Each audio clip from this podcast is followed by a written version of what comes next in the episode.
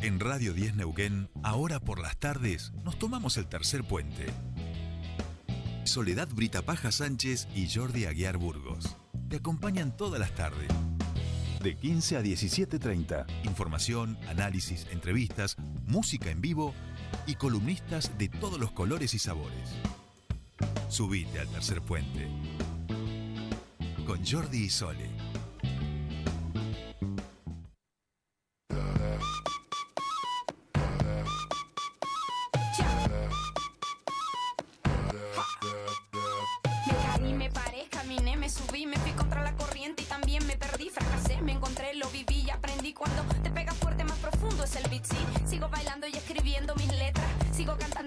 Ya estamos en vivo. Gracias, compañero. Porque este, esta, esta columna Sí, siempre. que Pidió Arranca- salvación, pidió salvación, por eso pidió aire. No, no, no, era para justamente que empezáramos así, eh, como corresponde, alegremente en esta columna. Eh, ¿Cómo están? Bienvenidas al espacio de feminismo. Lau, Mejor no te lo explico. Lau, Bien, Sora. gracias. Es raro vernos. Buenas a- a- tardes. estamos cambiados como de rotado, lugares. sí. Estamos- hemos hecho hemos el cambiado los el correspondiente. Sí, hemos fue hecho. de la silla. Exacto. Sí, sí. Eh, Bien. bueno, todos No- de ustedes, no- yo voy no a solo sacar las fotos. elecciones viene a, a hacer enroques en esta... A ver, ¿con- ¿cuál, va- cuál es la, la No, metáfora? no, Vamos. decía que no solo las elecciones vienen a generar cambios, algunos cambios igual, ¿no? Ay, Porque, viste, ahora con esto, con la Cámara nueva que viene, eh, eh, digo, nosotros un tema que nos importa mucho son las legislaciones de manera constante y ya cambiemos que, bueno, dice haber ganado las elecciones o no sé qué, ya está presentando peros para no presentarse a, a la comisión que estaba convocada hoy, que iba a tratar temas muy importantes. eh, como viene tratando la Cámara de Diputados. Entonces parece que las elecciones mucho no aleccionó a ellos. Así que bueno, esperemos que, que, que logremos, que, sí- que esperemos poder seguir anunciando eh, eh, con, a pesar de este resultado, les guste o no nos guste los resultados de las elecciones, de que podamos seguir, bueno, construyendo un país más amplio, con más Con más derecho. derechos, con más inclusión, con Bien. leyes que nos incluyan a todas. sí. Bien. Bien. Bien, bueno, vamos a meternos en el, en el día de hoy. Hoy tenemos eh, una entrevista en el espacio de Mejor No Te Lo Explico. Las chicas han contactado para poder eh, tratar este tema. Nos pareció a todos sumamente interesante, una genialidad. Estamos hablando de la presidenta de Mamá Cultiva Argentina, esta ONG que es impulsora de la ley de cannabis medicinal, autora del libro La historia de Mamá Cultiva Argentina. Ella es activista por la legalización del cannabis y los derechos de las mujeres y las disidencias. Hablamos de Valeria Salech, que ya está en comunicación con nosotros y le damos la bienvenida aquí a Tercer Puente. Sora, eh, Laura, Jordi y Sole te saludan. Bienvenida. Hola, ¿qué tal? ¿Cómo están? Buenas tardes a todos. Buenas, Buenas tardes. tardes. Buenas tardes. Buenas tardes. Bueno, eh, gracias, gracias por, por atendernos. Hola Valeria, No. muchas gracias por, por contactarte, por, por conectarte con nosotras y por, no sé, sumarte a esto que es nuestro espacio de feminismos y que todos los martes nos reúne y nos convoca con alguna otra una propuesta diferente, siempre desde la mirada de, género y de diversidades. Y nos parecía fundamental escuchar todo lo que tiene, toda la construcción que significó Mamá Cultiva y todo el avance que generaron en nuestro país, no solamente con cuestiones exclusivamente del cultivo del cannabis medicinal, sino con la forma de pensar los cuidados, la salud, el bienestar de la comunidad y bueno, queríamos que nos cuentes un poco cómo fue esa construcción a lo largo de estos años. Sí, la verdad es que, um, viste, Mamá Cultiva es una organización que viene trabajando cannabis y a veces nosotras nos ponemos a hablar de cuidados y, eh, y qué tiene que ver, ¿no? La gente puede preguntar tranquilamente qué tiene que ver el cannabis con los cuidados y con el feminismo. Bueno, a esa gente yo le cuento que Mamá Cultiva Argentina no nace con, espe- con perspectiva de género, sino que a partir del momento en que se votó la ley de cannabis medicinal, que era una ley de investigación, ¿no? Nosotros fuimos a pedir al Congreso en el año 2016 que hubiera un marco legal para una actividad que nosotras ya hacíamos, que es cultivar marihuana con fines terapéuticos. El gobierno en ese momento, el macrismo, nos, eh, nos eh, bueno, llegó, llevó a dictamen una ley que es una ley de investigación, es decir, que se empieza a hablar del cannabis como una herramienta terapéutica, pero no genera ninguna regulación para acceder a las terapias con cannabis. Con lo cual, es como si hubiera votado, no sé, un auto sin volante, ¿no? Un- una cosa medio vacía de contenido, porque además esa ley nunca tuvo presupuesto.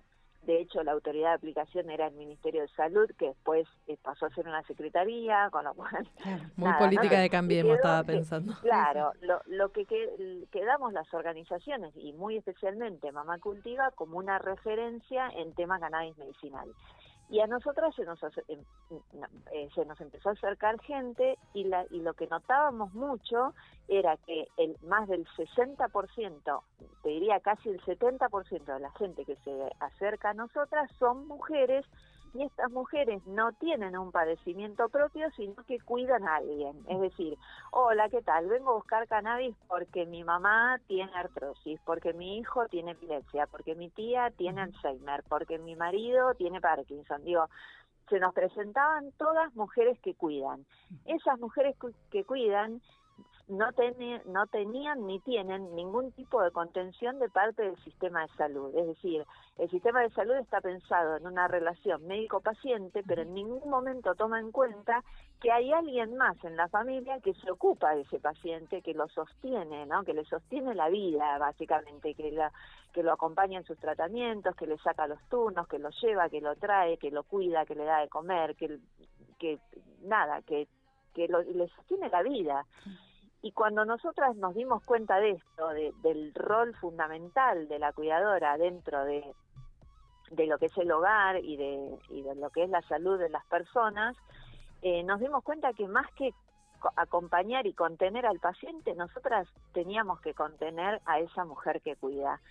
Y es eso que nosotras hacemos debería ser una política pública y ahora estamos como tratando de visibilizar primero reconocernos cuidadoras, ¿no? Que muchas de nosotras no nos reconocemos, nos creemos que por ahí por mandato social nos toca esa y bueno, es la que te tocó, tenés que bailar.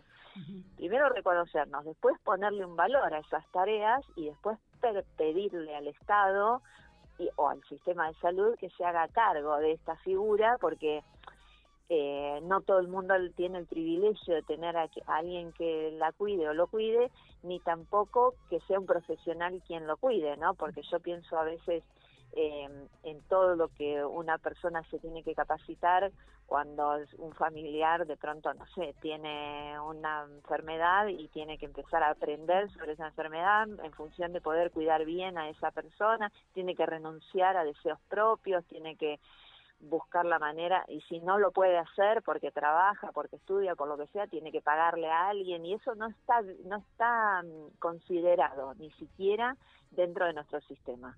Ahí hablé mucho. No, No. me encanta escucharte, así que eh, bien. Yo pensaba con esto de eh, como la condición permanente de ilegalidad, ¿no? De estar por, por el margen, por, por fuera de la ley. Y cómo está pensado el acceso, porque a veces esto de la marihuana medicinal o el cannabis medicinal contempla, eh, uno se, se imagina en una farmacia o en un médico que receta, cuando en realidad ustedes ya están haciendo trabajo que tiene que ver con el autocultivo, con el cultivo comunitario y, y también pelear por eso, ¿no? Que la forma sea justamente autosustentable y con los propios cuidados de, de la planta hasta el- la posibilidad de hacer el aceite, por ejemplo. Claro, en, e- en este esquema que yo eh, trataba de, dibujarles este, oralmente, digamos, en, en este esquema donde el sistema de salud no tiene en cuenta la cuidadora, tampoco tiene en cuenta esa herramienta terapéutica, porque para nosotras la planta de cannabis es una herramienta terapéutica más, o sea, de todas de todas las que tenemos es la que más queremos porque la fabricamos nosotras mismas, ¿no? Es la es la que nos dio autonomía y la que nos permitió eh, de alguna manera eh, hacer un, una- un tipo de terapia, ¿no? Porque cultivar una planta siempre es una terapia, poner las manos en la tierra y poder este, estar conectada con, con el ciclo de vida de- de- con el ciclo de la naturaleza, ¿no? Porque vos tenés que saber eh, que la planta necesita X cantidad de horas de luz y necesita X cantidad de agua y estás conectada con, con la naturaleza. Bueno, eso a las cuidadoras nos hizo muy bien psicológicamente, ¿no? no es, es una terapia en sí mismo el cultivo. Pero para nosotros la planta es una herramienta terapéutica que la validamos nosotras en el uso, no nos hace falta que venga un médico a validarnos nuestro, no, es como que yo te dijera, mira, yo por las noches eh, me hago un baño de inmersión porque eso me relaja y me permite dormir mejor. Y vos no me vas a preguntar, ah, bueno, ¿y el médico qué te dice? Claro. Directamente vos confías en que yo, como autoridad de mi propio cuerpo, sé lo que tengo que hacer para sentirme mejor. Bueno, nosotras sabemos que la planta de cannabis tiene este, efectos terapéuticos que son muy positivos en las personas que cuidamos y, y nos creemos, o sea, estamos convencidas de que lo que hacemos es ejercer el derecho a una mejor calidad de vida no lo pensamos como que estamos delinquiendo. Eh, bueno, toda esa, esa concepción y esa vuelta es la que le está faltando al Estado, que es, más, es simple y básicamente tener perspectiva de género. Uy, ¿No? Sí, sí, perspectiva de género es algo que, que reclamamos, que demandamos y que es lo que le ponemos todo el tiempo a la construcción social eh, que nos estamos proponiendo desde este espacio y cada una en su espacio militante. Te escuchaba Valeria y pensaba en vos en todo lo que decís eh, queda muy claro en muchas eh, en muchas expresiones que nosotras solemos usar como latiguillos para que vayan calando y podamos ir autoconvenciéndonos que es lo que vos decías con respecto a debemos reconocernos como personas responsables de cuidado que no estamos obligadas a, a ello, pero sí lo, lo tomamos, lo seguimos haciendo. También romper los procesos con todo lo que tiene que ver con, con lo procesado, lo envasado, romper con ese proceso y eh, para darse una nueva posibilidad hay otra alternativa, romper con la medicina tradicional para eh, cuidar desde la amorosidad, desde, desde, el, desde el cultivo propio. ¿Cómo es esa, cómo ustedes llegan a esta, a esta síntesis de mamá cultiva con todo lo que significa eh, con todo lo que significa en nuestro país eh, la responsabilidad de la- del poder de la palabra política eh, construida que tiene para los y las argentinas eh, madres y, el cultivo también por otro lado, ¿no? Bueno, lo que pasa es que nosotras nos llamamos mamá cultiva y, y eso es una gran ventaja en el sentido de que no es no es una mamá sumisa, mamá que cultiva es una mamá rebelde. Nosotras arrancamos con la organización siendo la planta ilegal, entonces ya de por sí es una es una maternidad politizada, ¿no? Y, nos, y, y el nombre viene como desde ese lugar. Eh, sí, eh, somos mamás, pero no somos mamás perfectas, somos mamás politizadas, somos mamás eh, que hacemos cosas ilegales, ¿no? Que, que desafiamos el sistema de salud, que buscamos ser autoridad en nuestros propios tratamientos, que es, en- es un derecho del paciente y es uno de los derechos éticos de, de la biomedicina, digamos. El, derecho, el, el paciente es el dueño de su tratamiento y no y te- estamos tan en esto que vos decís no como eh, entregado o ta- eh, no sé como en piloto automático de que bueno mi- la salud me la maneja el médico y tercerizamos la salud no es como que yo no soy la dueña ¿no? de mi salud es el dueño es el médico eh, tenemos que trabajar esos conceptos. Cuando, cuando desde el feminismo se dice que es mi cuerpo y mi decisión, también nos referimos a esto, ¿no? También nos referimos a que podemos elegir el tratamiento que queremos. Eh, pero bueno, cuesta, cuesta porque justamente eh, eh, todo va como en dirección contraria, porque nosotras defendemos una autonomía sobre nuestros cuerpos, pero también este, socializando los cuidados y politizando la maternidad. ¿Hasta dónde una es madre? Sí, sí, ¿Qué cuesta, cuesta porque lo personal es político y todo lo que sea político hay, que, hay que discutirlo. Justamente Hay que por ahí. discutir, ah, vamos a discutir todo, chicos. a Ni hablar, muy es bien. que a eso vinimos, a discutir todo. Eh, Valeria, nosotros hicimos hace un tiempo atrás para el Día de, de las, de las Madres, hicimos, bueno, eh, un, le, le dimos... Madre. oh, ¿eh? Es mala madre, vas a ver. Sí. Claro, le iba a preguntar por mala madre. Estaba Hicimos, estuvimos, estuvimos hablando sobre el tema, sobre las mujeres, eh, cuántas veces nos han, hemos sido juzgadas de mala madre o calificadas de mala madre. Ya para muchas de nosotras el mala madre no es un, ni, ni un insulto ni una descalificación. Eh, ¿A ustedes cuántas veces habrán escuchado esa expresión, no? Hay miles, miles, miles, miles. Sobre todo en el 2016, cuando nosotras nos acoplamos al movimiento Ni Una Menos, porque justamente cuando fuimos a hablar con los diputados y senadores, nos, eh, nosotros íbamos y decíamos, hola, sí, ¿qué tal? Mira, yo me llamo Valeria, tengo un hijo que tiene autismo y de la única manera que puedo controlar su ira es a través del cannabis. Entonces, eh, y acá vengo con fulanita que su hijo tiene epilepsia y pasó de tener 300 convulsiones a ninguna o a una por mes y queremos legalizar el cannabis. Y los tipos nos decían, bueno, ¿y los médicos qué dicen?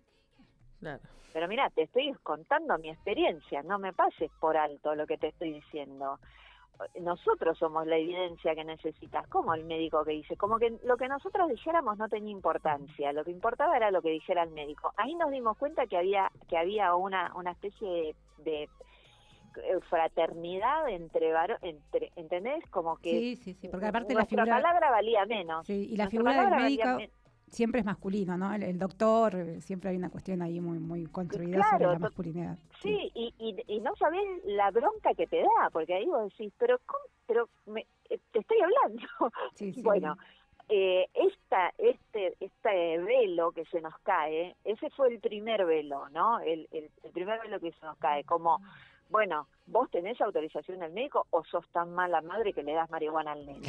Viste, el, primer velo que se nos cae es ese. Después empezamos a ver como esta, esta, este patrón, mira que justo que la palabra sea patrón, pero es, es un patrón de varones queriendo validar lo que nosotras decíamos a través de eh, amigos de ellos, ¿entendés? Como gente eh, de la academia, o bueno, hay que ver qué dicen los científicos, y nosotras les llevábamos, me acuerdo como si fuera hoy, armamos una carpeta con papers de diferentes revistas de medicina, ¿viste?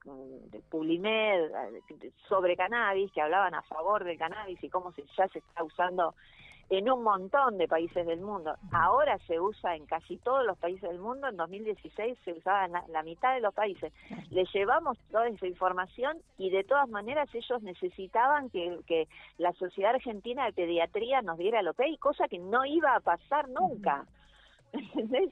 Era desesperante realmente. Y ahí cuando nos vimos tan ninguneadas, tan... este como eh, si no somos sumisas ante lo que dice el médico, somos malas madres, bueno, directamente nos asumimos en ese rol y dijimos, ok, si quieren que seamos malas madres, somos malas madres, pero nuestro ejemplo son las madres, la maternidad en Argentina y las madres en Argentina son madres politizadas. Cuando vos hablas en cualquier país del mundo de madres en Argentina, se les viene a la cabeza una madre politizada, una madre en Plaza de Mayo, luchando por sus derechos, buscando a sus hijos.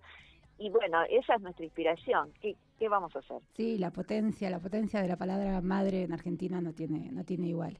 Yo te quería, esto ya lo habíamos hablado la, vez que nos encontramos y pensaba, ¿ustedes lograron romper un poco el sentido común o romper un poco esto de sujetarse tanto a la marihuana medicinal o el cannabis medicinal únicamente pensado o como eh, encorsetado en, en, la cuestión de una acción clínica? Y ustedes comentaban que pensaban un poco más amplia la idea. No sé si la querés comentar. Claro, porque porque eh, e-, el mismo sistema de salud como que va etiquetando a las personas eh, de acuerdo a sus síntomas. Vos tenés determinados síntomas y bueno, eh, sos, tenés eh, tal enfermedad, ¿no? Es como el, el sistema necesita, y es, es lógico, yo lo entiendo porque es un sistema, pero necesita ponerte en alguna casilla, ¿no? Y encasillarte en ese lugar. Entonces, por ejemplo, mi hijo no es Emiliano, mi hijo es el autista qué sé yo. Y a partir de, de ese, de si nosotras pensamos de esa manera, terminamos creyendo que la salud tiene que ver con la ausencia de enfermedad. Y nosotras nos dimos cuenta, trabajando con cuidadoras durante estos cinco años de vida, estos primeros cinco años de vida, trabajando con cuidadoras, que la salud no pasa por no tener una enfermedad. la cuidadora que está todo el día abnegada al servicio de otra persona, sosteniéndole la vida a alguien y que no puede tener una vida propia, que no puede salir con amigas, que no se puede levantar tarde, que no puede estudiar, que no puede trabajar, que no puede hacer alguna cantidad de cosas. Yo estoy segura que hay gente escuchándonos en este momento que está pensando en alguien, en una tía, en una abuela, en una madre, en ellas mismas hay alguien al cuidado de otra persona que no puede desarrollar sus deseos, ¿sí? Eh, y cuando vos le permitís usar la herramienta cannabis y que eso haga que su paciente esté mejor, que su persona cuidada se sienta mejor y le dé un alivio, vos le estás generando calidad de vida.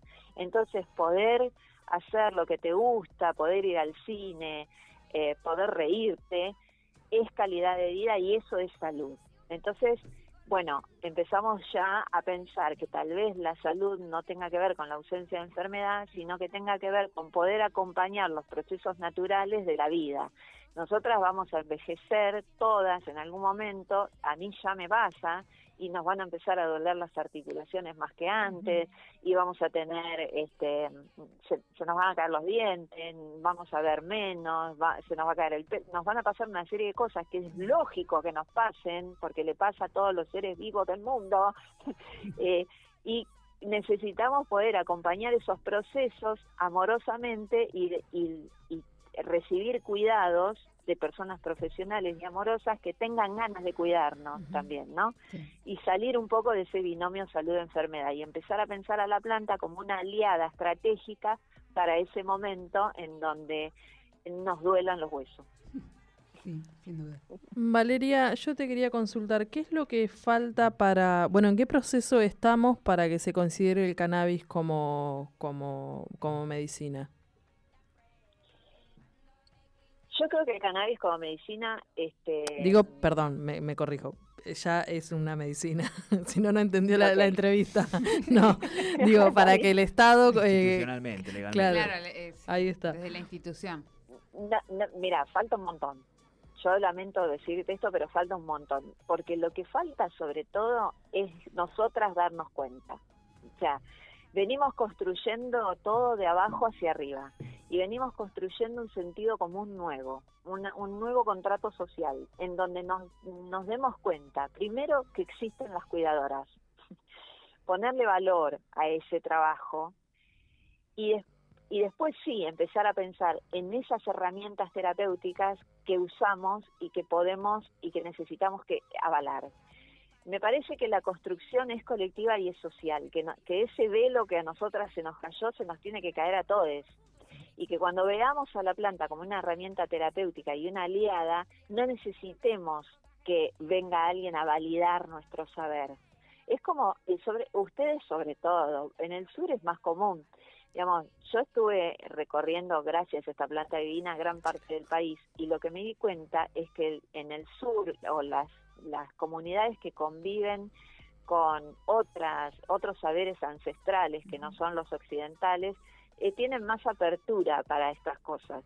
Eh, pero acá yo digo, yo digo, soy porteña, chicas, por favor, no saben lo terrible que es vivir en, no, no, te envidiamos nada. En donde, claro, en donde es un sálvese quien pueda permanente y que los saberes de otras personas que no vengan de la academia o que no vengan de esos grandes centros de poder no son válidos. Entonces, pero para que sean válidos necesitamos que primero nosotras darnos el valor que tenemos. Y en eso estamos, ¿no? En construir ese valor, en darnos ese valor, en sabernos. Hace poco me, me junté con la Comisión de Género de la UTT y ellas me contaban que usan plantas de manera medicinal hace mucho tiempo, pero, pero eh, Rosalía, que es la que maneja la comisión, dijo, bueno, hagamos un recetario de plantas medicinales. Y todas decían, no, pero yo no sé nada. Bueno, ¿cómo no sabes nada? Vos me dijiste recién que usabas la manzanilla para el dolor de panza. Ah, sí, eso sí. Y vos me dijiste recién que usabas la caléndula cuando para preparar las cremas para cicatrizar. Ah, sí, sí, sí. Y vos me dijiste y al final sabían un montón. Pero no le daban valor y creían que no sabían. Entonces, hasta que nosotras no nos pongamos el valor que tenemos, va a estar difícil ir a pelear los derechos que necesitamos, porque yo puedo ir, chicas, encantada de la vida, yo voy en representación de todas, pero necesito que ustedes me acompañen y que sepan el valor de lo que hacemos. Bien, ahí pensaba Valeria, yo mm, mm, eh, eh, me, me, meto ahora con, con, esta pregunta porque pensaba en todo este relato que ibas haciendo y en esto de, bueno, del autogestivo, de, bueno, de, de, de, de bueno, del autocultivar, de, trasladarlo a otras personas, eh, poder enseñarlos y pasar de, y en alguna, en alguna entrevista creo que, que, lo han mencionado, el pasar de ser paciente a asiente, eh, eh, y, esto que vos relatabas recién, bueno, que falta muchísimo, pero me parece que esa es la clave, ¿no? Poder eh, difundir este mensaje, el autocultivo, el, trabajo que hacen es enorme finalmente en esto de convertirnos de, pacientes en asientes, en ser autogestivos y, y enseñarnos el autocultivo. Sí, sí, sin miedo, ¿no? Sin miedo de que no estamos haciendo algo malo, sino que estamos este, gestionando nuestra propia salud. Y, y yo les digo por experiencia personal que esto de, de, poder gestionar tu salud, de poder cultivar una planta que te va a ayudar a estar mejor, eh, tiene un impacto psicológico muy positivo. Es, como que de pronto te crece la autoestima. Vos vas regando la planta y vas regando tu, propia autoestima y va creciendo porque te das cuenta que podés hacer algo que te puede ayudar a mejorar tu calidad de vida y que además podés ayudar a otras personas a mejorar, digamos, eh, el conocimiento no sé, las mujeres por lo menos tenemos esta concepción de compartir. Cuando yo voy a tu casa y vos me convidás de Monpay y te, te pido la receta, vos no me la pichuleás, mm. ni te pones a hacer una competencia a ver quién hace el mejor lemon pie si vos o yo. nos compartimos la receta. Bueno, en esta lógica nosotras empezamos a enseñarle a todo el mundo todo lo que sabíamos, que es un montón, porque nos dábamos cuenta del, valor de tejer la red de personas que cultivan para que nunca te falte, para que si imagínense que usted, nosotras armamos esto en la ilegalidad y decíamos, bueno, si yo tengo un allanamiento, tengo que saber que la misma planta que tengo yo la tenés vos. Entonces empezamos a, a, compartirnos las variedades de plantas para nunca quedarnos sin esa que necesita la compañera y sin esa que necesito yo. Y esta comunidad que logramos armar nos salvó la vida literalmente.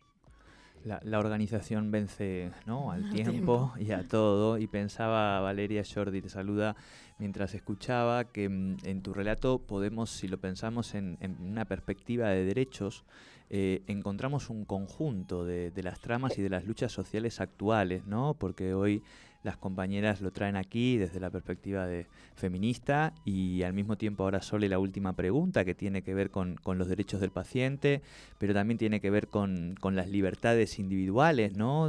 con el punitivismo en relación a, entender esto como algo de, la ilegalidad, pero también tiene que ver con el cuidado del ambiente, este, con la economía circular, digamos, ¿no? Eh, me da la sensación que, convergen muchas de, las luchas sociales y las demandas sociales actuales en esta, en esta lucha por esta maravillosa planta.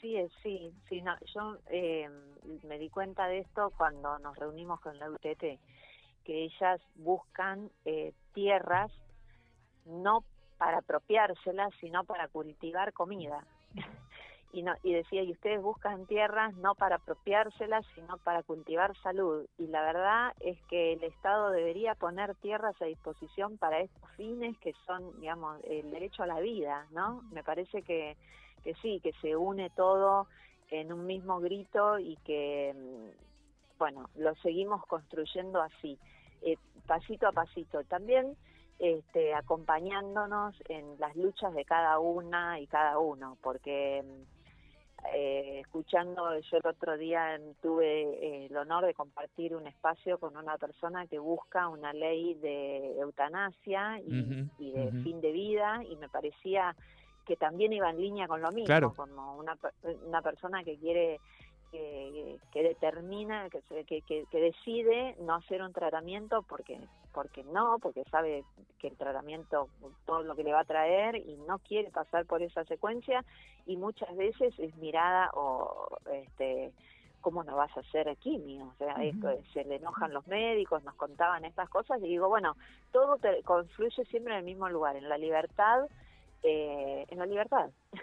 en que dejen de, de tratarnos, este, de, de- de- que no haya un Estado paternalista que nos quiera cuidar de nosotros mismos, sino que haya un Estado un poco más maternal, que marca los límites, que, que digamos, y esto sí es muy de madre, de marcar los límites y preparar a las personas para que caminen solas y no estar todo el tiempo prohibiéndoles algo, ¿no?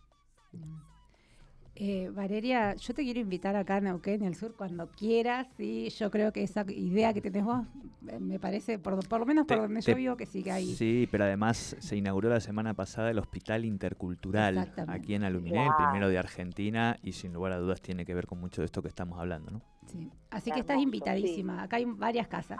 Así que recontra invitada. Te- Muchas gracias, muchas gracias a ustedes, a la gente que nos estuvo escuchando. Espero haberlos entretenido un rato y, y sobre todo llevarles más preguntas que respuestas, porque esto lo tenemos que construir juntas y juntos y tenemos que ver cómo todas de todos estos reclamos se unen y, y los vamos de a poquito, de a poquito construyendo en cada espacio. Gracias por, eh, No. por darme aire, la verdad. Muchísimas gracias a vos, porque la verdad, escucharte es, eh, primero que todo lo que sabes justamente esto de recuperar los saberes, y yo creo que hay mucha gente que por ahí no tenía tan claro qué era mamá cultiva y, y ahora está como clarísimo, ¿no? Y el poder político que tiene la palabra madre me encantó. Así que muchas gracias. No, gracias a ustedes. Un abrazo. Abrazo, Gracias, Valeria. La verdad que ella eh, vino a traernos una vez más esta idea de que, bueno, que, que hemos venido charlando, que lo charlamos el programa pasado, que tiene que ver de dónde vienen las luchas y de dónde vienen las conquistas, ¿no?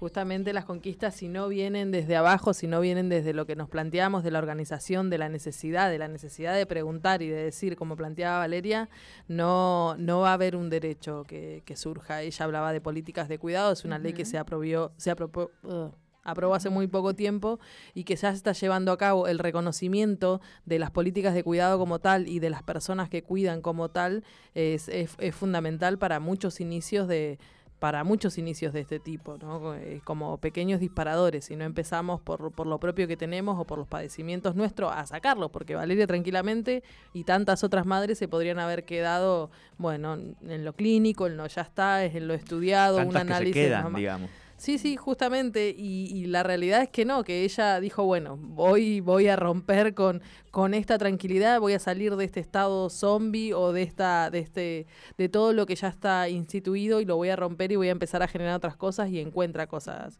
mucho mejores. Así que la verdad que es súper eh, gratificante saber que en este tipo de movimientos también existen eh, otro tipo de otro tipo de necesidades y otro tipo de mujeres y organizaciones que están saliendo a intentar resolverlas o ponerlas en tela de juicio lo que ya está y generar espacios de organización para contener y reconocer lo que no es reconocido.